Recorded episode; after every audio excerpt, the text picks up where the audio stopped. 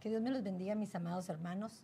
Bienvenidos a Facebook, a YouTube, en todas esas eh, plataformas. Plataformas, perdón, y hasta se me traba porque no sé hacer presentaciones muy largas. Esas plataformas donde tú nos acompañas lunes a lunes para poder escudriñar las escrituras en este día maravilloso de verdad, porque es un día más que el Señor nos permite estar vivos, nos permite poder seguir teniendo la oportunidad de, escuchar la palabra de Dios, de escudriñarla y ponerla por obra, porque esa es la primera función que Pablo nos exhorta. Nos exhorta que podamos poner por obra aquello que nos está enseñando en base a las experiencias que él ha vivido. Pero este día, hoy lunes, vamos a hablar sobre Romanos 10. Romanos 10 es uno de los capítulos tal vez un poquito difíciles de entender porque muchas veces eh, nos confundimos de qué es lo que Pablo nos está tratando de decir, pero definitivamente podemos entender que el 10 nos habla o nos, eh, nos eh, incita a que figuremos cómo el Señor espera que nosotros como un pueblo del Señor lleguemos a ser uno solo en Cristo Jesús, ¿verdad? Volvamos una plenitud completa, esa, esa totalidad de lo que es el Evangelio y no haya diferencias entre judíos, griegos, ni, ni romanos, ni nada sino que podamos estar todos en el mismo sentir, buscando realmente esa llenura que solamente el Espíritu Santo nos puede dar para que podamos ser convencidos de la obra perfecta que Dios hizo al dar su vida por cada uno de nosotros. Pero Romanos 10 eh, fácilmente nos eh, empieza a hablar en Romanos 1 y dice, hermanos, el deseo de mi corazón, miren Pablo, siempre está pensando en los demás, el deseo de mi corazón y mi oración a Dios es por los judíos, por los israelitas. Yo me pongo a pensar ahorita en nuestra época, ¿cuántos de nosotros los hermanos en Cristo, muchos de nosotros estamos orando porque hay un pueblo que es un pueblo predestinado para ser enseñado por la palabra de Dios y se, ha ido por diferentes circunstancias y se ha quedado estancado en una ley sin tener el pleno conocimiento de lo que el Señor quiere para poder ser transformados. Entonces sigue diciendo, es que lleguen a ser salvos, habiendo expresado la angustia de su alma por la incredulidad. Fíjense esto, muchos de nosotros estamos viviendo aún entre cristianos incredulidad, porque sabemos la palabra, la podemos expresar, pero todavía no podemos vivirla porque no se ha hecho un rema en nuestra vida para poder ponerla por obra. Entonces, eh, lo que está diciendo Pablo es, yo ya lo probé, yo viví mucho tiempo en ese estado, viviendo bajo la ley, persiguiendo cristianos, haciendo las cosas contrarias de lo que cuando la palabra se me hace una rema, yo empiezo a actuar de una manera diferente, con amor, con misericordia, con bendición, para aún aquellos que todavía no han alcanzado la revelación completa. Entonces, sigue y dice, eh, por falta de consecuencias de dicha incredulidad. Aquí, bueno, hasta ahí. No sé si más, porque ahí está un comentario, pero yo les quería comentar este principio, porque en estos primeros versículos el Señor nos aclara, o Pablo nos aclara y nos dice ¿Qué es su angustia? ¿Qué es su deseo? Su deseo es que tal vez su pueblo, su familia, como nos pasa a muchos de nosotros, que nos somos convertidos, pero los nuestros todavía no han alcanzado esa plenitud. Entonces su familia no había alcanzado, pero si no lo alcanza, él tiene la ventaja, él tiene el deseo de poderla trasladar, este evangelio de gracia, de bendición, a todos aquellos que no lo conozcan. Amén. es que fíjese que está lindo porque a mí me encanta, mire lo que sigue diciendo, dice, porque yo testifico, ¿verdad? Su favor de que tienen celo de Dios, pero no conforme a un pleno conocimiento. Entonces, cuando hablamos de un pleno conocimiento en el original es el epignosis. Entonces me encanta porque así estaba Pablo. Él, yo creo que Pablo, él fue enviado a los gentiles, fíjense, como un apóstol a los gentiles, pero su preocupación era grande por el pueblo. Entonces, como usted dice, ¿verdad? Esa preocupación de nosotras muchas veces de que nosotros estamos aquí, nuestra familia no quiere nada con el Señor, nos aflige nuestro corazón. Pero dice, ¿verdad? Porque yo testifico a su favor de que tienen celo de Dios. O sea, que sí hay un celo, pero es conforme a un conocimiento que alcanzaron por la ley, no, un no conforme al pleno conocimiento que es Cristo revelado, ¿verdad? Porque ellos nunca reconocieron al Señor. Epignosis significa reconocer, volver a conocer. Entonces, ¿por qué el pueblo de Israel nunca tuvo, eh, tuvieron la oportunidad, tuvieron al Cristo ahí enfrente y no pudieron reconocerlo? Porque la ley, el conocimiento que tenían, como decimos nosotros muchas veces, decimos el logos y el rema, ¿verdad? Tenemos el logo, tenemos la palabra escrita, pero como no hay una revelación, no hay un rema, ni siquiera podemos reconocer nuestras propias faltas. Muchas veces, mucho menos vamos a reconocer a aquel que nos llamó para ser salvos. Entonces muchas veces nos, enfocamos mucho, mucho en el pueblo de Israel y sí, qué lindo, pero el pueblo de Israel fue dejado como ejemplo para la iglesia para que no cometamos los mismos errores que ellos cometieron. Entonces, cuando hablamos del pueblo de Israel, autoexaminémonos nosotros, miremos cómo está nuestro corazón, cómo están nuestras obras, porque la ley estaba basada en obras. La ley era por lo que hacían, morían o por lo que hacían, vivían. Así termina el versículo, creo. Sí. Entonces, ellos tenían el conocimiento de Dios, pero como no conocieron a Cristo, su celo estaba equivocado. Eran religiosos, se convirtieron en religiosos y nos puede pasar a nosotros como cristianos. No habemos tal vez muchos religiosos que venimos a la iglesia, que ayunamos, que oramos, pero se ha convertido en una religión, en, en, tradiciones, en cosas que nos fueron enseñadas, pero como no hay una revelación de Cristo, no hay un convencimiento ni siquiera en nosotras mismas de que puede haber algo mejor. Y mira, que, ah, tú querías decir algo, sí, claro. En Romanos 10.3 decía que pues desconociendo la justicia de Dios y procurando establecer la suya propia, no se sometieron a la justicia de Dios. Ese fue el primer problema que ellos tuvieron. No reconocieron, como decías tú, no reconocieron a Jesucristo y empezaron a actuar de una manera injusta. Entonces el pueblo entró a sufrimiento, pero ellos a pesar de que sufrían, a pesar del sufrimiento, ellos seguían en ese proceso, porque como, comentábamos hace un rato, el pueblo salió de Egipto. ¿Sufrieron? Sí que sufrieron, pero sí anhelaban regresar con las cebollas y los ajos y los pepinos que según ellos comían, ¿verdad? Entonces, con lo que decías tú, la costumbre, la monotonía, la religión, los hizo esclavos de ellos mismos. Y aquí, por ejemplo, yo veo un ejemplo de, eh, de dos hombres, una parábola que dos hombres que subieron al templo a orar. Uno era fariseo y el otro era recaudador, no sé si se acuerdan. Era recaudador de impuestos.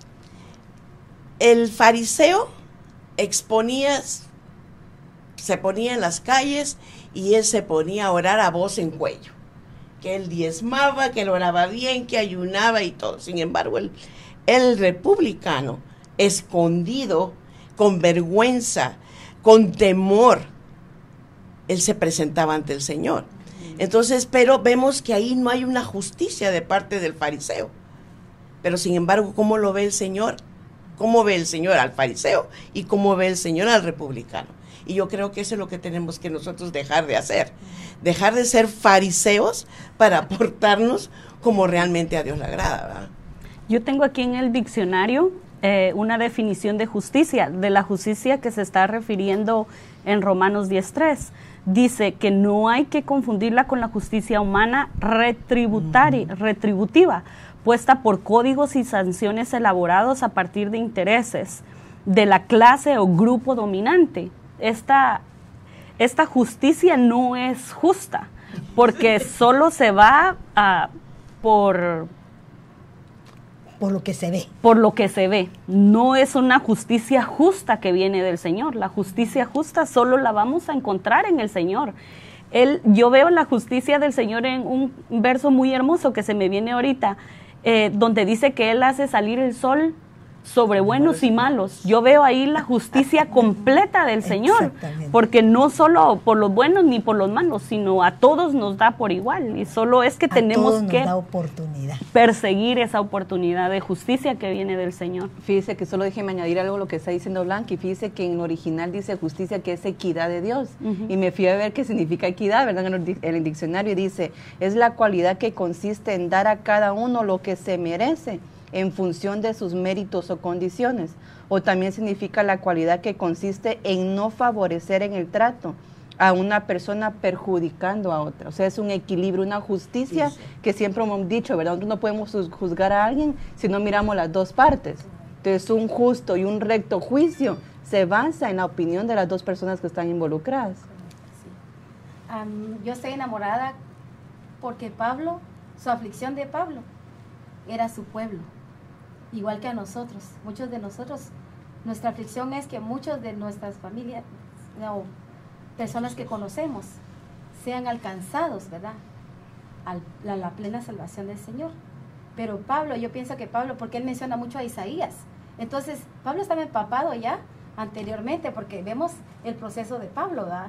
Él antes solo tenía conocimiento humano, de la palabra, pero ya cuando tuvo un encuentro personal con Jesús y con el Señor, ¿verdad? Ahí tuvo que un conocimiento divino, ya se le hizo rema la palabra del Señor. Y entonces yo pienso que él que decía, yo he leído a, Isaías, he leído a Oseas, he leído cómo han venido este pueblo de Israel rebelde y aún así no quieren nada, no quieren saber. Y él lloraba y se, se afligía y, y yo podía sentir y dije, Señor, yo quiero tener ese corazón por las almas y por los míos también. Y como él menciona mucho de Isaías y me, mandaba un versículo, lo dice Isaías 65.1. Dice, fui buscado de los que no preguntaban por mí. Fui hallado de los que no me buscaban. Dije a gente que no invocaba mi nombre. Heme aquí, heme aquí. O sea que él se ofrecía, ¿verdad? En Isaías. Pero el pueblo aún, aún así no quería. Y todavía le sigue diciendo, extendí mis manos todo el día a pueblo rebelde el cual anda por camino no bueno en pos de sus pensamientos. O sea que ahí todavía Pablo está viendo que el pueblo judío, que todavía ellos conocían la ley, conocían ya la palabra de Dios, pero estaban errados en sus pensamientos humanos, en su conocimiento humano. Y fíjate que es algo tan lindo que podamos verlo porque cómo ha cambiado, por ejemplo, en nosotros el mundo cristiano, ¿verdad? Ahora somos un poco más libres, podemos ser como nosotros somos porque hemos dado cuenta que no valía ser como esos fariseos, como decía el Señor. Escuchen lo que dice porque ellos saben conocimiento, pero no los imiten porque ellos lo que hacen es contrario a lo que, a lo que dicen. Entonces, muchas veces ese es el gran problema. Por eso es que nuestro testimonio ante aquellos que queremos que se conviertan no ha logrado llegar a su plenitud. Entonces, yo miraba esto y me gustaba un ejemplo que se me vino cuando tú estabas hablando en el hijo pródigo. Porque el hijo pródigo eran un padre con dos hijos. A los dos les dio enseñanza. Uno fue educado porque, perdóname, en, en nuestras familias hay variedad de hijos. Uno fue educado y aceptó quedarse con el padre y seguir la ley, seguir los mandamientos impuestos en la casa. Pero el otro se rebeló. Y en medio de todo es lo que nos pasa a nosotros como pueblo del Señor. Nos rebelamos a las cosas que el Señor nos pide hasta que somos probados en lo que nos hace regresar para poder reclamar lo que nos pertenece. Yo me miraba cómo el Señor espera que el hijo pródigo se vaya y cuando regresa, habiendo vivido y comprobado que la ley no era solo una imposición, no era hacerlo, sino era evitarle situaciones que a futuro iban a tener las consecuencias que él vivió. Y mira cuando viene, es que eso me encantaba, cuando viene, él lo recibe con besos y abrazos, lo que hace el Señor, ¿por qué? Abraza al pecador. Pero y el hijo, el, otro, se enoja. Se enoja porque no lo saluda, se enoja porque no le ha hecho un cabrito, se enoja porque no le ha hecho una fiesta y le dice, ¿por qué te la voy a hacer? Si tú vives aquí en mi casa, tú eres el dueño de todo lo mío, pero el entendimiento se, alcanza hasta que tú has pasado la prueba de tu fe, de creer no solamente lo que conoces, el conocimiento, sino comprobar que tenemos un Dios. Y a veces no, nos sucede, a veces no nos, a veces no nos sucede que estamos bendecidos, pero no nos damos cuenta. Exacto. Tenemos bendiciones en todos lados, en la casa, en nuestro trabajo. tenemos pan en la casa, tenemos vestido, tenemos cobertura, tenemos iglesia, tenemos todo, pero nos pasamos quejando todo el tiempo. Y lo peor es que conocemos de la palabra. Y conocemos de la palabra. Estamos viendo en, en, figura el testimonio de un pueblo de Israel que se le dio todo. Y como Dios nos da todo, por eso muchas veces necesitamos ser probados para que podamos ser cambiados. Es que yo creo que ahora estamos al revés, fíjese, porque Israel tenía un celo de Dios, pero no tenía un epignosis, ¿verdad? No tenía un conocimiento pleno. Ahora nosotros tenemos un conocimiento pleno, pero nos falta celo, mami. Como dice usted, ¿verdad? Tenemos todas las bendiciones a nuestro favor. Tenemos al Cristo ahí vivificado, para que seamos salvos. Tenemos todo lo que necesitamos para que nos vayamos con el Señor. Y muchas veces no, como dice usted, no, no, lo aprovechamos. Y aquel pueblo que se va a quedar en la gran tribulación, que debería de tener el conocimiento que tenemos nosotros, carece de eso y tiene celo de Dios. Muchas veces, por ejemplo, ahorita, ¿verdad? Que estamos temporalmente en nuestra casa, que solo tenemos un servicio. Nos levantamos y Padre bendito, ¿qué hacemos en la casa a las 9 de la mañana? Qué difícil. Pero ¿por qué todo eso no lo, no lo valoramos cuando, cuando estábamos allá? Tal vez, ah, ya me tengo que levantar temprano. Hoy tengo que servir, dice muchos, como que fuera una carga y no un privilegio. Entonces nos carecemos de ese celo, teniendo todo lo que necesitamos para poder salir adelante. Pero por eso me basaba en el hijo pródigo, porque nadie sabe lo que tiene hasta que lo pierde. Entonces es cuando tú entras a vivir situaciones que, que, te hacen reaccionar. Por eso, antes de empezar, yo les mencionaba lo que hace un médico, ¿verdad? Un médico estudia, tienen conocimiento y el Señor nos permite que tengamos conocimiento. Pero para llegar a ser doctor no solo estudias, sino tenés que tener experiencia para ser apto dentro del gremio del doctorado. Pero eso no va a ser de primas a primeras, sino va a ser en base al contacto con el enfermo, al poderte a sufrir con aquellos que están mal y al dar tu corazón por aquellos con que juraste dar la vida para poder salvar a aquel necesitado. Pero el que no tiene ese pleno conocimiento, pleno, porque tiene conocimiento, tiene experiencia y se da la vida por, por aquellos enfermos, porque el médico, ese es uno de sus juramentos, que sabe que de él depende la vida de aquellos que vienen para que se la salve. Fíjate eso. Entonces, si es el Señor, el Señor nos da toda la oportunidad pero muchas veces el enfermo, como en el caso del doctor, va al médico pero no se toma las medicinas. Y entonces el doctor, por más que pueda hacer lo que quiera, no puede solucionar el problema porque no hay manera que el, enfermo pueda ser disciplinado o pensar que el día de mañana se va a morir. Por lo que, está que no hay sometimiento, porque mire lo que dice el versículo, pues desconociendo la justicia de Dios y procurando establecer la suya propia, no se sometieron a la justicia de Dios. Someterse es obediencia, es aceptar aquellas órdenes o aquellas leyes que una, que una mayor jerarquía nos está imponiendo. Entonces, aceptar esa, esa ley nos hace vivir. Luego dice, porque Cristo es el fin de la ley para justicia a todo, el que, a todo aquel que cree.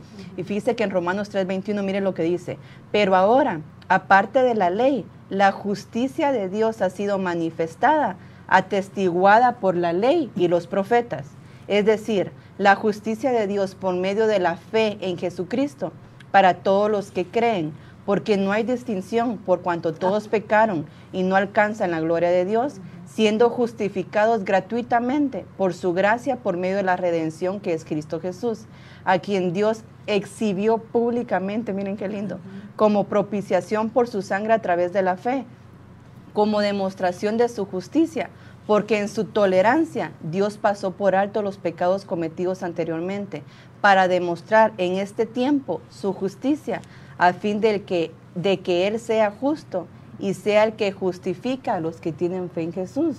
Me encanta porque es que ahora somos justificados por esa justicia en Cristo. No hay otra justicia.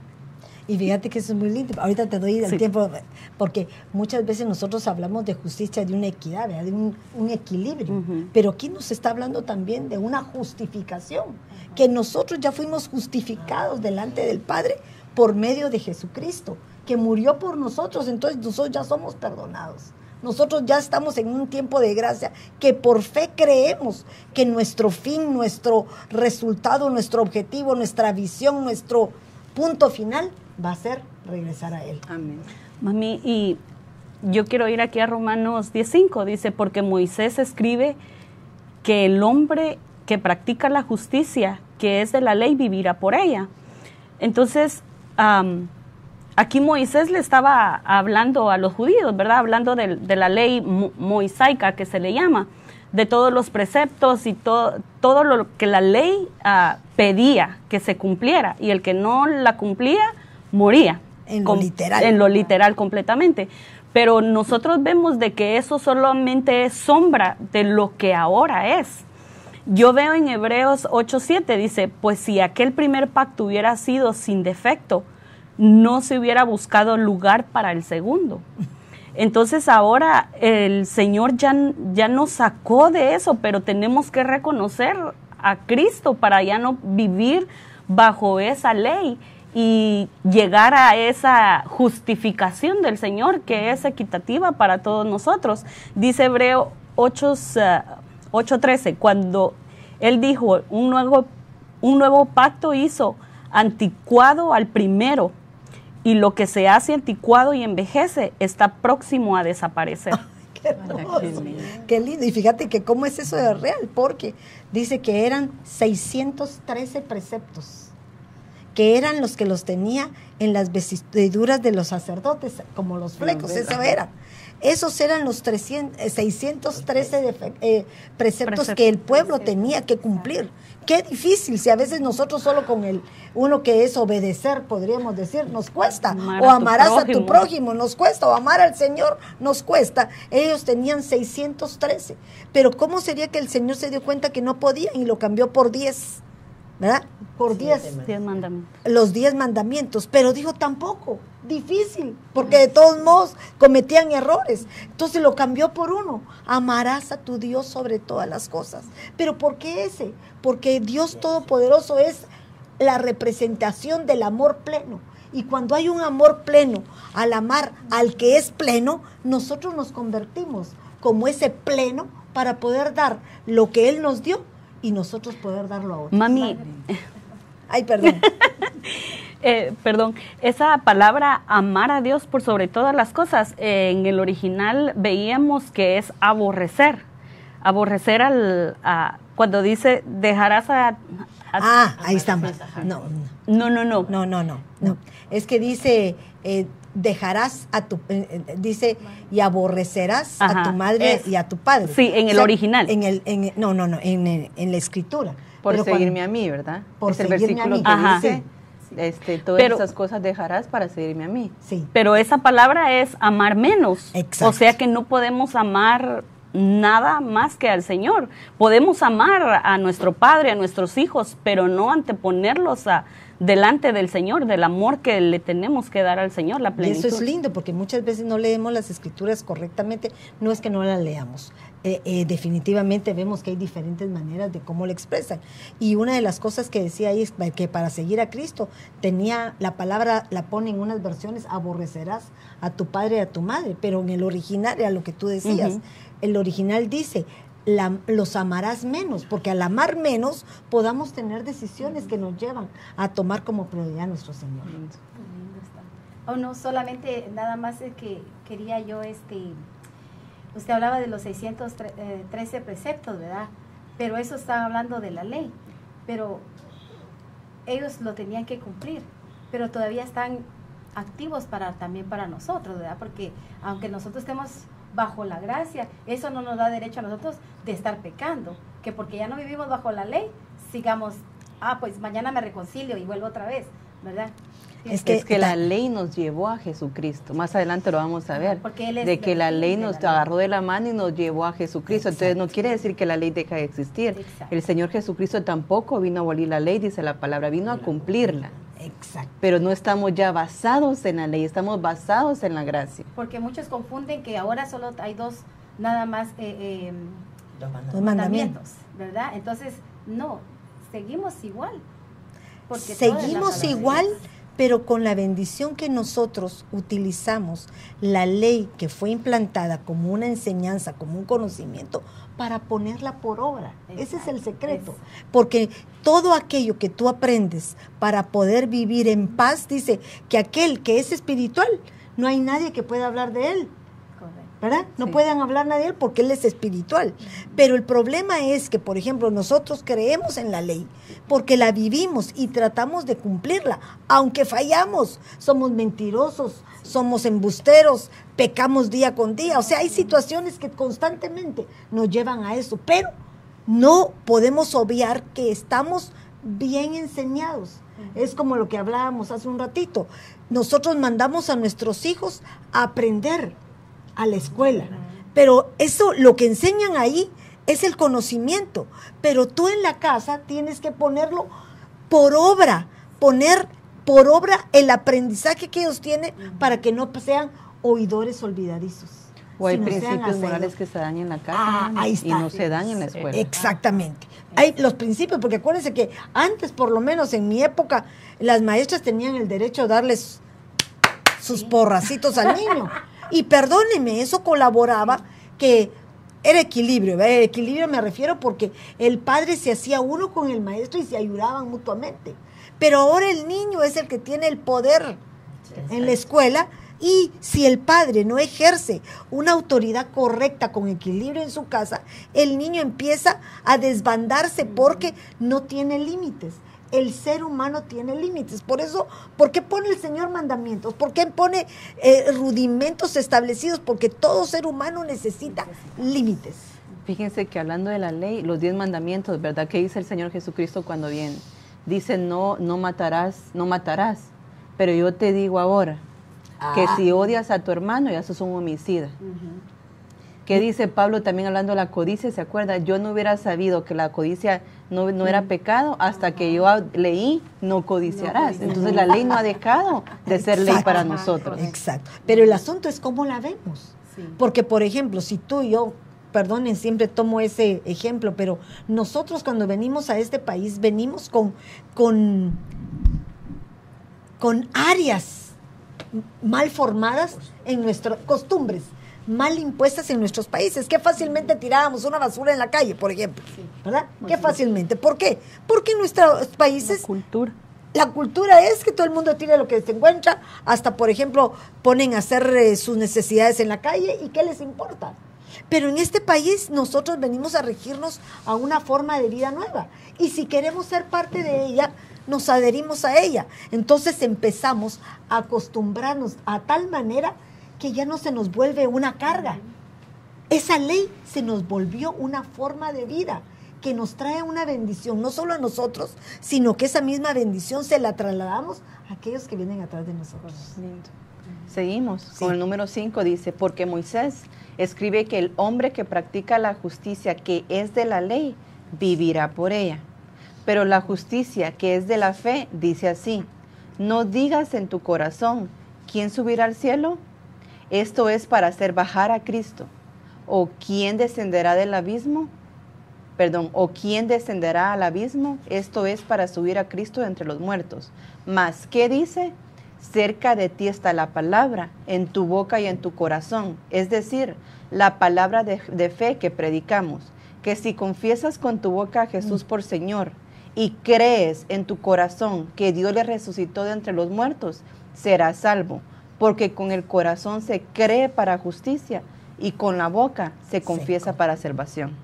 Ahí voy a parar. Dios nos da una oportunidad maravillosa. Esta obra redentora que hizo Cristo para favor de nosotros, no la hemos podido hacer nosotros. Es cosa que los judíos no han podido aceptar ni creer porque jamás lo pudieron recibir. A los suyos vino y, los suyos no le recibieron. Entonces, miren esto tan hermoso que me llamaba la atención lo que decías. Vamos a poder subir al cielo y regresar. No. ¿Qué es lo que nos está pidiendo únicamente? No hacer obras visibles ante los ojos humanos, sino lo único que tienes que declarar es, yo acepto a Jesús como mi Salvador que Él murió por mí, Él bajó a los infiernos, subió y está sentado a la par del, del Padre para poder escuchar y, ¿cómo se dice?, justificarme de todos mis pecados. Ahora yo me pongo a pensar, si uno lo mira así desde el punto de vista humano, dice, ay, qué fantasía, tú sí que sos fantasiosa, ¿cómo lo crees? Por eso es por fe. Exactamente. Por fe, porque por fe creemos que a pesar de ser las personas que somos, a pesar de ser pecaminosos, pecadores, lo peor de este mundo, el Señor nos ha dado la oportunidad de no posar nuestros ojos en tierra, sino levantar nuestra mirada hacia los cielos para que podamos ver las grandezas de sus misericordias y la oportunidad redentora de darnos la oportunidad por medio de su Hijo Jesucristo. Qué lindo es que cuando dice, mire, pues no digas en tu corazón, o sea, no lo digas, no digas que quieres ver cosas sobrenaturales para poder creer y confesar que Jesús es nuestro Salvador, porque es por fe. Por fe creemos, por fe estamos aquí, por fe la convicción que tenemos de que el Señor un día murió y resucitó por nosotros es fe. No lo vimos literalmente, pero alguien tenía un versículo en Deuteronomio, ¿se acuerdan? Sí. Que habla de esto. Hermana Marlene. Yo lo Ah, tengo sí, aquí también. 32. Ujú. Dice, ah, no está en el cielo para que digas, ¿quién subirá por nosotros al cielo? Nos, nos lo traerá y nos lo hará oír para que lo cumplamos. Y eh, Deuter- Deuteronomios 30, 11 dice, ni está al otro lado del mar para que digas, ¿quién pasará por nosotros el mar? Para que nos los traiga y nos lo haga oír a fin de que lo cumplamos. Y el 14 dice, pues muy cerca de ti está la palabra, en tu boca y en tu corazón, para que la cumplas. Tan lindo, porque mire, pues lo está escrito en Deuteronomio y como que él hace una referencia Ujú. aquí, ¿verdad? Pero me encanta porque él dice, a más que dice, cerca de ti está la palabra, y cuando hablamos de esa palabra es la palabra rema en lo original. Entonces, hablando arriba estábamos de la epignosis, ¿verdad? Que es una palabra revelada. Y venimos al rema, que es lo mismo. Si nosotros no tenemos la revelación de la palabra, no logramos entender, difícilmente vamos a tener fe por aquello que no podemos ver. El rema tan cerca está de tu boca y de tu corazón. Otras versiones dice, ¿verdad? Tan cerca como está el, La de tu boca boca, del corazón. de tu corazón, así está la palabra. Pero me encanta porque ¿por qué dice si confiesas con la boca?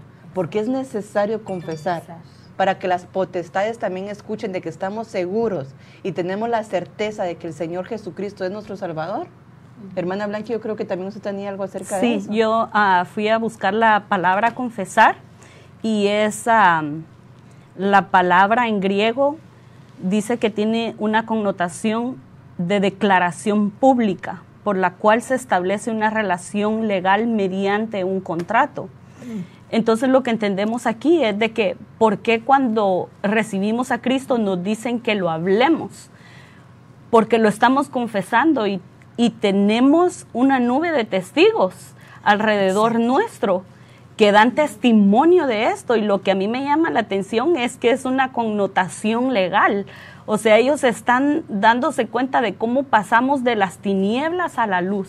Pero si solo lo tenemos en nuestra mente, y nosotros hablamos en nuestra mente, ¿verdad? Pero es necesario para, para acceder a esa connotación legal, hablarlo y confesarlo. Y mira qué hermoso es eso, porque hasta para cuando uno dice que ama a alguien, qué lindo es poder declararlo. Porque muchas veces uno puede preguntar al, al ser querido, ¿verdad? ¿Me, me amas? ¿Cómo no te voy a amar? Esa es la respuesta. Pero al- uno espera escuchar algo porque eso te hace sentirte parte del otro. Y lo que el Señor nos está tratando de decir es que cuando nosotros confesamos, no solamente está Él, porque dice que el enemigo, el diablo, está como león rugiente alrededor dando vueltas a través del mundo para ver en qué, en qué nos agarra y pueda venir en contra de nosotros. Entonces, cuando nosotros nos ponemos bajo la sugestión de aquel que murió par- por nosotros, venimos a tomar una posición en donde el enemigo ya no tiene potestad con sobre, sobre nosotros, porque ya tendría que pedirle permiso al Señor para poder venir a probarnos, como lo hizo con Job. Miren eso. Por eso delante me recordaba eh, cómo Esther actuó en el momento que quiso ir a, a hacerle una petición a- al rey. Al rey. ¿Qué fue lo que hizo? Primero, decidió morir a sí misma, porque se le presentó, porque sin, llegaba sin previo aviso, dice que todo aquel que se presentaba sin previo aviso podía morir. Pero él, ella va y le va a pedir algo, pero no se lo pide. Pero algo impactante es que le pide que esté Naamán juntamente con el Señor. Sí. Y eso es figura de que muchas veces cuando nosotros le pedimos al Señor algo o le vamos a exponer algo, el enemigo está escuchando también Sí. para poder tomar ventaja de las cosas que puede usar en nuestra contra. Pero cuando los- la oye el Señor, el Señor como que se me imaginara que mandara un manto especial, una cobertura en la cual Él protege a aquel que confiesa su pecado y se aparta. Madre, fíjese Lindo. que ahorita lo que se está hablando acerca de, de Esther, ¿verdad? Lo que, lo que ella hizo fue invocar. Fue una invocación porque buscaba yo en el Samson, en el, el 21-26, dice que convocar significa pedir ayuda, pedir socorro a alguien del strong y también significa pedir ayuda en adoración, testimonio y decisión. So, muchas veces cuando confesamos nosotros estamos pidiendo ayuda de lo alto, pero yo pienso que cuando confesamos que Jesús es el Señor, nuestro corazón está recibiendo, está siendo sellado por la palabra, porque ¿qué hay en el corazón? En los pensamientos, los sentimientos y la voluntad. Entonces estos están sujetando al Señor. A quien pertenecemos. Fíjense que tan lindo, porque es que me llama la atención que hay muchas cosas que se publican. Fíjense lo que dice a Colosenses 2.12. Dice, y habiendo ah, y cuando estabais muertos en vuestros delitos y la y en la incircuncisión de vuestra carne os dio vida juntamente con él habiéndonos perdonado todos los delitos habiendo cancelado el documento de deuda que consistía en decretos contra nosotros y que nos eran adversos y lo ha quitado de en medio y clavándolo en la cruz. Y habiendo despojado los poderes y autoridades hizo de ellos un espectáculo público triunfando sobre ellos por medio de él. Y me encontré con otro que dice, mire pues, dice Hebreos 12.1, por tanto, nosotros también, con lo que decía Blanqui, teniendo un derredor, un derredor, nuestra gran nube de testigos, despojémonos de todo peso y del pecado que nos asedia y corramos con paciencia la carrera que tenemos por delante, puesto los ojos en Jesús, el autor y consumador de la fe. Ay, fíjate, mira, me, encantaba esa palabra. Nos asedia, pero ¿quién es el que nos asedia? ¿Quién? El enemigo. Si tú te pones de la mano del Señor, el Señor te va a rescatar, el Señor nos va a llevar, pero el problema es que no conocemos ese poder absoluto que el Señor nos da cuando tú declaras, ahí sí que es un sello, ¿verdad? Algo que te hace ser parte de porque ese conocimiento se convierte en algo vivo dentro de nosotros. Dice que el Señor Jesús dice, dice y abrió la boca y oró. No dice oró, porque muchas veces oramos aquí en el pensamiento. Y abrió la boca y oró. ¿Por qué? Porque hay un derredor de testigos que nos están viendo, hay potestades que están todo el tiempo en contra de nosotros y como usted nos ha dicho siempre, para que no haya cola que nos machuque, ¿verdad? Publicamos nuestras, nuestras deficiencias, nuestras debilidades, nuestros pecados, porque la palabra dice confesados unos con otros vuestros pecados, porque eso le quita autoridad al enemigo. el derecho legal el derecho legal. Y fíjate que el derecho de ser salvo porque aquí dice Romanos 10:13, todo aquel que invoque el nombre del Señor será salvo. El solamente hecho de invocar, ya nosotros ganamos la, salvación. Y la tenemos solamente por, por fe. Porque dice que la fe, no la vemos, pero creemos. Y eso es lo importante en nosotros y nuestro trabajo como cristianos ahora, ah, sabiendo nosotros, ya teniendo el conocimiento, ¿verdad? De que todo aquel que se acerque a nosotros, nosotros poder hablar de la palabra.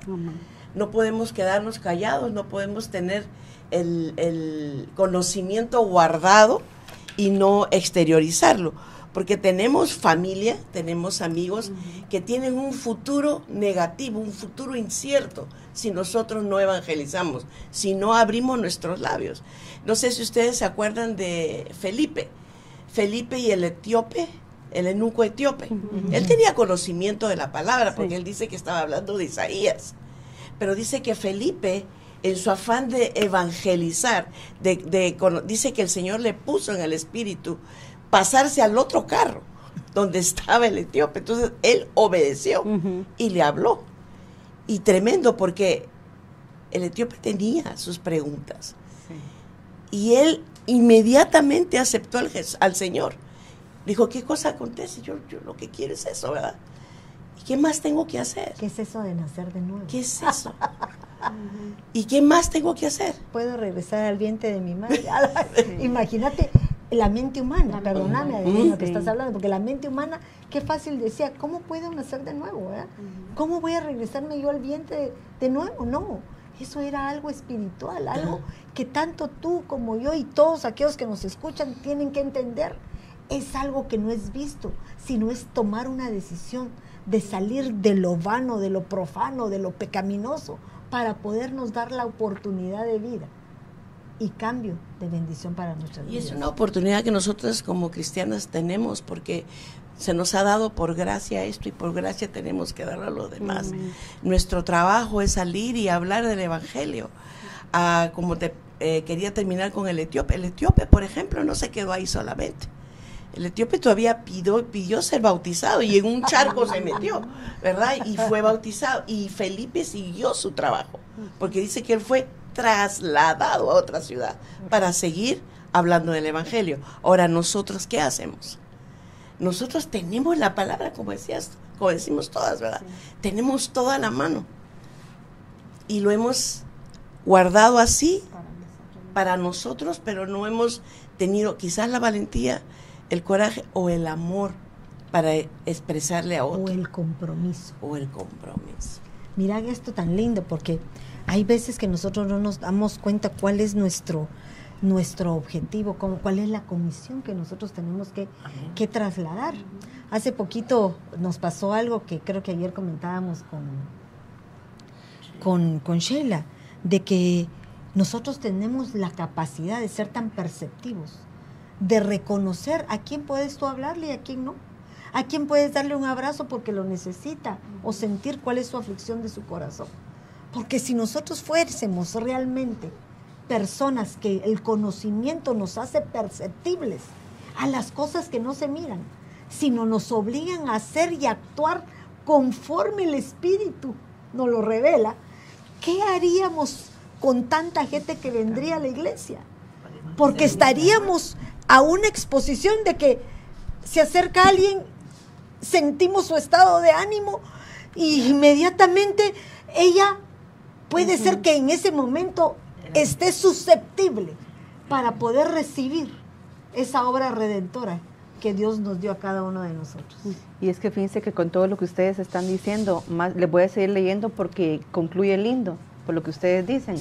Dice, pues la escritura dice, todo el que cree en él no será avergonzado, porque no hay distinción entre judío y griego, pues el mismo Señor es Señor de todos, abundando en riquezas para todos, para todos los que le invocan, porque todo aquel que invoque el nombre del Señor será salvo. Por lo que usted dice, ahorita viene esto, mire qué lindo. ¿Cómo pues invocarán a aquel en quien no han creído? Mm. ¿Y cómo creerán en aquel de quien no han oído? ¿Y cómo oirán sin haber quien les predique? ¿Y cómo predicarán si no son enviados? Tal como está escrito, cuán hermosos son los pies de los que ah. anuncian el Evangelio del bien. Pero por lo que dice Adelina hablando del etíope, ¿cómo iba a escuchar él el mensaje si no había quien le hablara del mensaje? Porque él dice que él llega y se ha leído, pero no entiendo no hay quien me explique. Entonces, ¿cómo van a oír si no hay quien, quien, quien predique? ¿Cómo van a predicar si no hay quien los envíe? Y muchas veces tenemos todo, como dice mi madre, pero no nos atrevemos. ¿Por qué exactamente? ¿Por qué? Porque muchas veces creemos, tal vez a mí me ha pasado que yo tengo una palabra y no la doy porque creo que es mi carne y al final resulta que me la confirman por ahí, entonces dije, ay Dios mío, bendito, ¿por qué no lo dije? Entonces todavía no hemos sabido reconocer cuándo es nuestra alma y cuándo es el Espíritu del Señor hablándonos. Fíjate que ahorita me recordaba, me van a decir ustedes por qué me fui por ahí, pero me recordaba de Pilatos, un romano. Pilatos es un romano, pero la, su, la sirvienta de su esposa le advierte que a quien va a crucificar es un ungido siendo este un ignorante, hizo caso y dijo, ok, entonces yo me lavo las manos, le doy al pueblo la oportunidad que tome la decisión.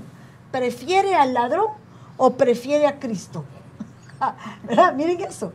Hasta un hombre que no conocía fue temeroso de una decisión inadecuada, solo por conocimiento. Miren esto. Y nosotros teniendo el conocimiento, muchas veces obviamos que el Señor nos ha dado su Santo Espíritu que nos revela cosas que a veces nos hacemos las locas por no ser responsables con aquel, aquel talento que el Señor ha puesto sobre cada uno de nosotros. Seguí leyendo. Lindo. Es que miren, es, es algo ¿Alguien tiene que aportar de esto o quieren que sigan Es que saben que me impresionaba a mí porque, bueno, ya cuando uno está aquí todo se te viene a la mente, ¿verdad? Pero se me venía a mí un versículo que, que quería recordarme ahorita, pero se me fue. Pero hay situaciones en donde nosotros no nos damos cuenta de la grandeza que Dios ha puesto en nuestras vidas. No nos damos cuenta. Nos llenamos de un conocimiento vano porque la palabra es necesaria que la conozcamos Porque en el momento adecuado Dios nos va a hacer que nuestra boca no hable, porque somos un instrumento de Él, sino vamos a hablar porque el Espíritu de Dios se va a manifestar para aquellos que nos están escuchando puedan entender la grandeza de este Evangelio. Porque no es para el que quiere, sino aquel que puede, se mete, pelea y busca. Se me venía a mí a la mente la, de Raab, ya me acordé. Perdónenme, era una prostituta, una mujer que no se merecía nada. Y los, eh, y los em, los enviados. Los enviados, que eran los espías, ellos no iban con el propósito de evangelizar. No, ellos iban con otro propósito, iban a ir a ver, iban a ver cómo estaba todo. Pero miren qué lindo. Ella supo a quién dirigirse y encontró en ellos las palabras justas. Gentes que teniendo el conocimiento cumplieron su comisión. A pesar que esa no era su comisión, no era ir a salvar vidas, era ir a ver cómo estaba a su alrededor. Pero esta mujer de oídas había oído. Había oído las grandezas que había hecho el Dios. Y dijo, por favor, no se olviden de mí y de mi familia, de mis padres. Ni siquiera estaba diciendo de mis hijos, no. Él quería que hubiera una liberación de sus antepasados, porque al estar eh, libres y ser escogidos sus antepasados, también ella iba a alcanzar la bendición. Pero mira, ¿Qué le sacó a los otros? Está bien, pero no se te olvide, lo único que tienes que poner es el cordón rojo. Si no tienes el cordón, el cordón rojo, nosotros ni te, te vas te vas con todos, igual que todos. Entonces yo me pongo a pensar, ¿qué hizo esta mujer para esperar el momento? Y aquellos para recordarse de la promesa que habían hecho. ¿Cuántos de nosotros siendo cristianos viene gente, hermana, se recuerda que mañana quiero hablar con usted porque tengo urgencia de, usted no se imagina cómo estoy afligida. Va, va, va, mañana vengo, pues a qué horas a las cuatro, ok. Ay, no puedo, hermanita, no puedo. Tampoco es darle y ofrecerle la bendición que aquellos tienen la oportunidad de poder lograr la paz, la tranquilidad y la certeza que Dios está con ellos. Mami, yo veo aquí, esta es parte de nuestra gran comisión. Ahora esta también es nuestra gran comisión, por lo que usted dice, dice Mateo 18, dad de gracia ah. lo que de gracia recibís. Y también tengo segunda de Corintios 10, 15 y 16, no gloriándonos desmedidamente, esto es, en los trabajos de otros, sino teniendo la esperanza de que conforme vuestra fe crezca, nosotros seremos dentro de nuestra esfera engrandecidos aún más por vosotros, para anunciar el Evangelio aún a las regiones que están más allá de vosotros y para no gloriarnos en lo que ya se ha hecho en la esfera de otro. Mira qué hermoso. Mire, yo esto, usted me corrige, mami, pero yo lo puedo ver como cuando invitamos a alguien por algún medio, mami, y llevamos el Evangelio, el Señor te ama, tiene algo para tu vida y ellos vienen y se da la palabra. Entonces nuestra comisión es ir y pedirle al Señor que nos haga sensibles a las necesidades y acercarnos. Ya alguien dio la palabra y nosotros llegar y decir, ¿lo quiere recibir? Esa persona solo necesita una palabra, un toque y están como que, que, alguien me lleve, pero no se animan, ¿verdad? Entonces, nuestra gran comisión ahora es eso, pedirle al Señor que como Pablo sentía ese peso en su corazón y como hemos viendo a Pablo en su evolución, ¿verdad? Y yo veía aquí como Romanos 10 es, es la totalidad, porque ya se expande el Evangelio a, todos, a todo, el mundo y nosotros entramos en esto. Entonces, eh, es nuestra comisión ahora. Y fíjate, mira tan lindo lo que estás diciendo, porque Romanos 10 nos habla de una totalidad. Y cabalmente en Romanos 10, 10 dice, porque con el corazón se cree para ser justificado, pero con la boca se confiesa, que confiesa para ser salvo. No solamente tener conocimiento, sino es que declararlo. O sea, ahí está tu plenitud lo completo, lo ahí sí que empezás de la A a la Z, del alfa al omega. A mí no solo también que hay, hay recompensas para aquel que cree, porque hay recompensas, por ejemplo, todo que todo el que cree en él no será avergonzado. Mira qué lindo. ¿Verdad? No va a haber más vergüenza en él, que si lo van a porque cuando venimos al Señor, muchos, he escuchado sus testimonios que han sido hasta alejados les han quitado sus herencias por haber aceptado a Cristo, ¿verdad? Pero ¿qué dice el Señor?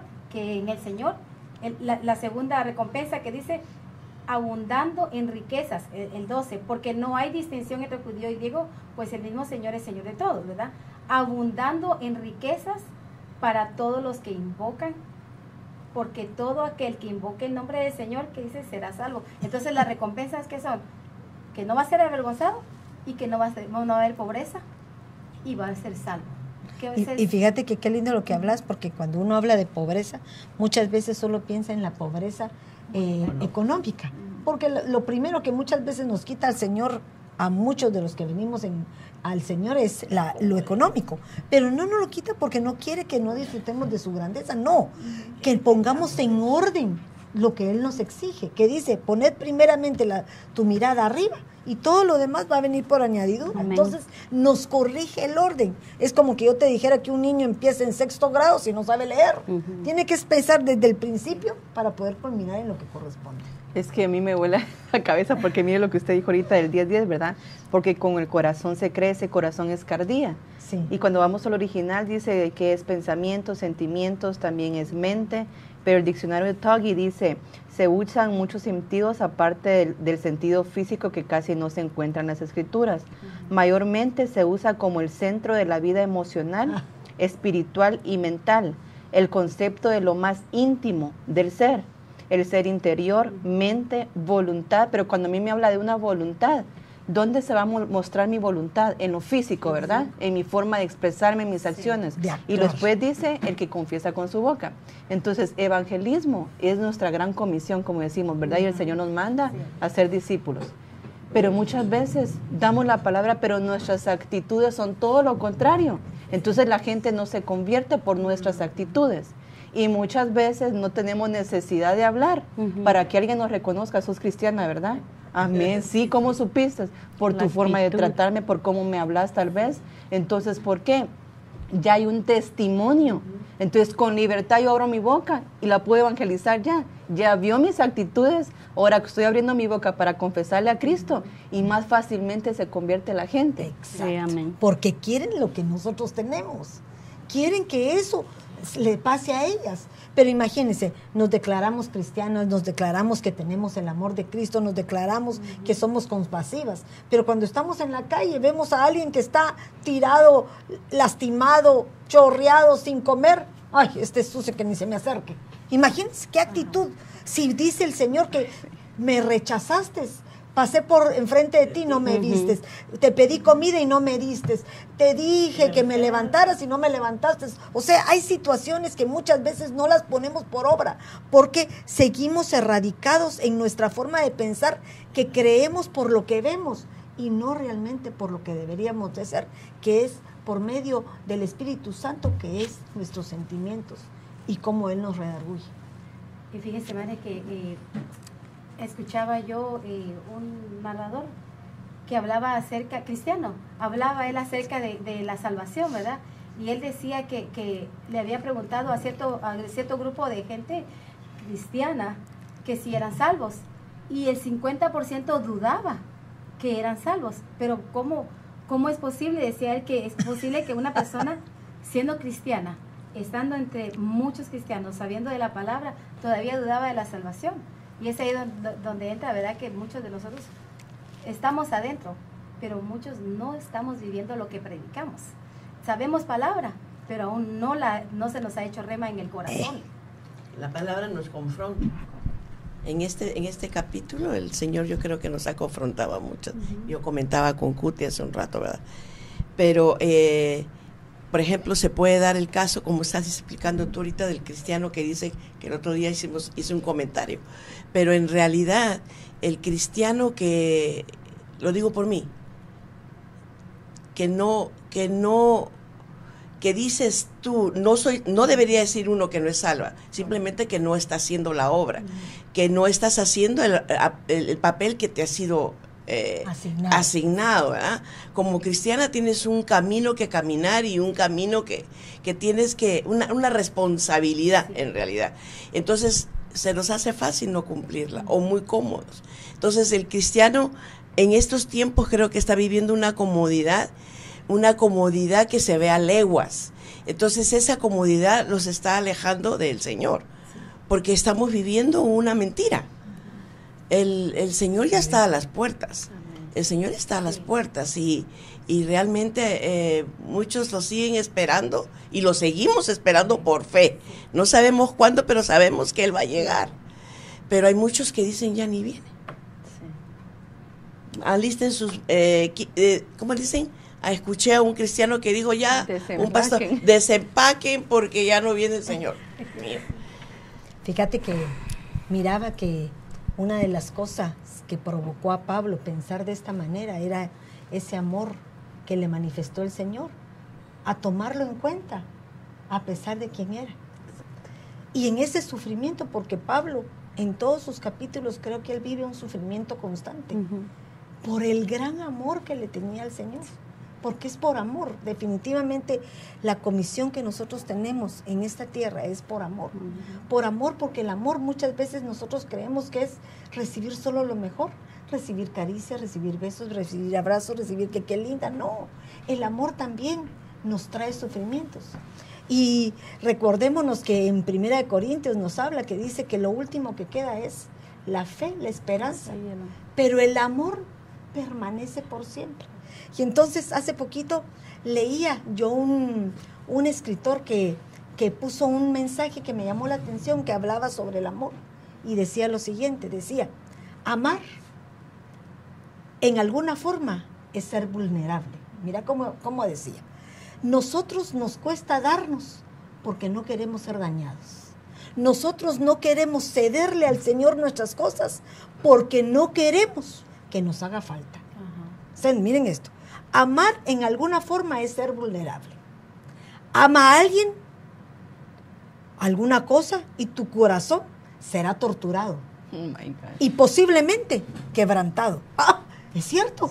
Cuando amamos al Señor pasamos sacrilegios, pasamos sufrimientos porque tenemos oposición con aquellos que también amábamos, tu familia, tus hermanos, tu familia, aquellos que te van a decir, ay, cristianito, pandereta, ay, te van a se están burlando de ti porque te conocieron. El parrandero, el borracho, la que se iba con tantos chicos y, y ahora que santurrona. Miren eso, es un vituperio. Pero por amor a Cristo lo soportamos. Entonces sigue diciendo, si quieres estar seguro, o sea, si no quieres sufrir, si quieres estar seguro de mantener el corazón intacto, porque es nuestro corazón y nuestra mente, es todo aquello que el Señor nos está pidiendo que le rindamos. Entonces, no se lo des a nadie. Entonces, si no das el amor a nadie, quiere decir que no se lo des ni siquiera al Señor. Pero mira tus consecuencias, porque te lo estoy, voy a leer, ¿verdad? Dice, no se lo des a nadie, ni siquiera a un animal. Y qué fácil es darle a un animal, porque ahora, mm. perdónenme, hasta los animales no salimos, no podemos ir a ningún lado. El doctor se gasta más en los perros que en los propios hijos. Bueno, pero ya esa es voluntad propia de cada quien. Pero miren lo que sigue diciendo este escritor. Dice, entonces, agarra tu corazón, envuélvelo cuidadosamente, con pasatiempos favoritos y pequeños lujos. Evita todos los enredos enciérralos con seguridad en un estuche. Entre paréntesis pone en un ataúd de egoísmo. Mira, mira qué, qué increíble esto. Y dice, el único lugar donde podrías estar seguro de todos los peligros del amor es el infierno. Ahí no hay nada. Entonces, definitivamente, hasta aún el humano hasta aún aquellos pensadores pueden saber que una de las armas que Pablo aquí nos traslada es el amor por aquellos que todavía no han alcanzado la grandeza de reconocer la obra redentora que el Señor hizo, de habernos hecho parte de, de esa comisión, de poder ser salvos juntamente con Él, de poder alcanzar la estatura de hijos, de herederos, y que tal vez si no somos egoístas como estos, van a haber miles que te van a traicionar, van a haber miles que van a defraudar tu amor, van a haber miles que te van a traicionar. Y perdónalos. No Esteban hacía eso cuando aquellos lo estaban apedreando. No Cristo murió por ti, por mí, a pesar de que somos infieles para con Él. No tus hijos te traicionan y a pesar de eso los sigues amando. Entonces ese amor tiene que ser un amor tan grande que pueda permanecer, no importa para quién sea, sino que pueda ser un amor que viva por toda la eternidad, porque es Cristo el que vive en ti. Qué lindo. es que fíjese de que hablando, yo a mí ya se me vino lo de los doblos, hablando de los siervos, ¿verdad? el siervo doblos, ahí me llama la atención la parábola, la parábola de los talentos. Ah. Porque cuando él empieza a pedirle cuentas a los siervos, él le dice al que le dio uno, ¿qué hiciste con el talento que te di? Lo guardé porque tuve miedo, por lo que usted está diciendo. Lo guardé porque tuve miedo. Entonces le dice el siervo perezoso. Le dice inútil, pero luego me llama la atención que más adelante él empieza a decir, por cuanto no le hice de comer, no me hice de comer cuando tenía hambre, por cuanto no me visitases cuando estaba en la, cárcel, cuando no, cuando no me visitases cuando estaba enfermo. Entonces él empieza a narrar un montón de cosas, ¿verdad? Y él dice, ¿cómo así? Sí, por cuanto no me lo hiciste a uno de ellos, a mí me lo hiciste. Entonces cada talento se refiere a aquello que vamos a hacer a aquellos que están con nosotros. O sea, por amor, como dice mi madre, por amor estoy dispuesta a darte aunque sufra aunque me pagues mal, yo estoy dispuesta a darte todo lo que digas mal de mí, no me importa. Porque de todas maneras al final nos van a pedir cuentas. Totalmente. No me van a pedir cuentas si se enojó conmigo, no, yo le di. Ahora a ella le van a pedir cuentas qué hizo con lo que yo le di. Entonces me llama la atención porque le dicen siervo inútil y le comienzan a decir un ah, montón de cosas y lo mandan a la gran tribulación por lo que usted dice. Entonces guarda tus cosas pues y donde el único lugar donde puedes estar es en el infierno. Y fíjate cuando uno habla de perezoso, porque uno diría perezoso porque no quiere hacer nada. No, perezoso es que a pesar de tener la oportunidad, no lo pones por obra. No dice, creo que es Ezequiel, perdónenme las, pero son, son eh, cosas que me recuerdo ahorita, que les dice, si te es oportunidad de que un impío, ¿verdad? ¿Te acuerdas de ese versículo? Que un impío vuelva y se convierta y pueda salvar su vida. Entonces, háblales exhórtales para cambio. Pero si no lo haces, está bien, podrá perderse su vida, pero sobre ti cae esa sangre.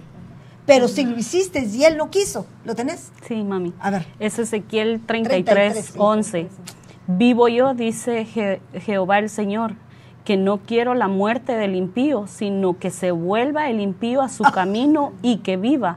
Volveos, volveos de vuestros malos caminos, porque moriréis o por qué moriréis, oh casa de Israel. Y volveos, dice dos veces, man. Sí, pero fíjate que no es ese. No, no es ese, es otro, que habla sobre, sobre que nos, nos, nos, lo van a contar a nosotros, porque ya conociste y sabes que tenés una responsabilidad. Pablo nos dice una responsabilidad de evangelizar, una responsabilidad de trasladar el evangelio, una responsabilidad de poder predicarlo, pero por favor, escúchenme con oídos circuncidados, mis hermanos, tal vez nosotros estamos trasladando una palabra, pero no, no es en sí la palabra que ya está escrita, sino es por medio del testimonio vivo de la obra que el Señor hizo en ti. Tus actuaciones, tu forma de ser, tu amor, tu forma de hablar, tu forma de ver. Eso es lo que el Señor espera de ti. Ese es tu verdadero eh, manera de convertir a aquellos que van a ser transformados no por tus palabras, sino por tus acciones. Dice que hermana Ana Enríquez, perdóneme, hermana Anita, la saludamos, la bendecimos y le mandamos un fuerte abrazo. Ella da un testimonio bien lindo, dice, buenas noches hermanas, bendiciones. Solo quería comentarles que ayer, con un dolor en mi corazón y muy triste, estaba y unas hermanas se me acercaron a abrazarme y a bendecirme. Y el Señor las usó para consolarme. Muchísimas gracias y muchísimas bendiciones que nuestro Dios la siga usando grandemente. Las amo. Mira qué linda. ¿Qué me querías leer? Oh, el, versículo sí. a ver qué dice. Eh, es Ezequiel 39. Y si tú avisares al impío de su camino para que se aparte de él, ah. y él no se apartare de su camino, mm. él morirá por su pecado, por lo que hablaba Shelita también. Sí. Pero tú libraste tu vida. o sea que él pasó la afrenta por alto. Sí. Librando su vida. Sí. Y fíjate, pasó él tenía que cometer, pero seguí leyendo, porque no termina ahí. Ezequiel, ¿qué dice? 33.9. Es el 33.9 10, me encanta. Tú pues, hijo de hombre, di a la casa de Israel. Ah, no, entonces no es eso. Entonces dirá, Eh, Bien ese es, pero lo que pasa que está eh, más adelante. A ver, decime. Bueno, hermanas, busquen ustedes, porque aquí estamos eh, ya a punto de terminar. Pero sí se trata, o sea, de que si el impío uno le avisa de su pecado y este se aparta, alcanzamos salvarlo. Pero si nosotros le advertimos, si el impío sigue en su pecado, la, esa sangre ya no corre sobre nuestra cabeza, sino sobre la cabeza del que está cometiendo el pecado. Exacto. Pero sería mejor advertir, que quedarnos calladas. Pero eso es lo que te está diciendo el Señor en pocas palabras, eh, Pablo. Mami, pero mire, advertir con amor, ¿verdad? porque muchas veces nuestra sinceridad decimos nos mata porque somos sinceras sin, sin empatía. Entonces somos tan directas y no, en vez de, traerlos, los ofendemos y los alejamos más. Mami, a mí, hablando del amor, ¿verdad? Y, y de que a veces uno se protege por no querer ser golpeado. Para mí, el perfecto ejemplo es el Señor Jesús. Dice Juan 3:16, porque de tal manera amó Dios al mundo que dio a su Hijo unigénito para que todo aquel que en él crea no se pierda, mas tenga vida eterna. Él no escatimó a su único Hijo, sabiendo que iba a ser vituperado, muerte de cruz, fue a los infiernos para, para darnos la salvación ahora. Él es nuestro, nuestro perfecto ejemplo, mami, para nosotros también pedirle al Señor de su perfecto amor para poder dar. Y mira qué lindo ese, ese versículo, porque con esto terminamos, porque creo que ya nos pasamos unos cuantos minutitos, pero ¿qué nos está hablando este versículo? Que hay veces que hay que entregar lo que más amamos, para que Él pueda culminar y terminar la obra de bendición que hizo en cada uno de nosotros. Porque al entregar lo que más amamos, el Señor puede buscar sustituto y cambiar lo que nosotros entregamos y devolvernos y Él poner el cordero que va a ser sacrificado. Entonces, igual manera como lo hizo con sus hijos, Él sabe el sufrimiento, Él sabe lo que una persona puede sufrir cuando decide ceder. Entonces, ¿qué no hará? ¿No te va a complacer el Señor cuando dice, Señor, mis hijos son para ti? Tú corrígelos. A veces, miren eso. Qué mejor evangelismo, ¿verdad? Porque el evangelismo muchas veces nosotros hablamos aquí de, de dar el ejemplo a un hermano. Pero ¿qué te pasa en tu casa? ¿Qué te pasa si tus actuaciones, tu forma de actuar es contraria a lo que la palabra nos está trasladando? Primeramente tenemos que hacer con los, con los nuestros. En el mundo hay uno, hay un, hay un refrán que dice, hay muchos que son caldil de la calle, pero oscuridad de su casa. Pero tú y yo somos hijos del Señor, somos hijos de Cristo, hijos de un Dios que hemos confesado como nuestro Salvador. Ya somos justificados, estamos viviendo en un tiempo de bendición porque nos ha dado la gracia bendita que nos hace permanecer en fe, a pesar de que somos carnales, a pesar de que somos deudores, a pesar de que somos pecadores. Dios posa sus ojos sobre nosotros y nos da la oportunidad día a día para que podamos llegar a ser mejores, que alcancemos esa estatura de perfección para estar delante de Él completos. Que Dios me los bendiga, tengan muy buenas noches y nos vemos el próximo lunes. Bendiciones. Dios bendiga.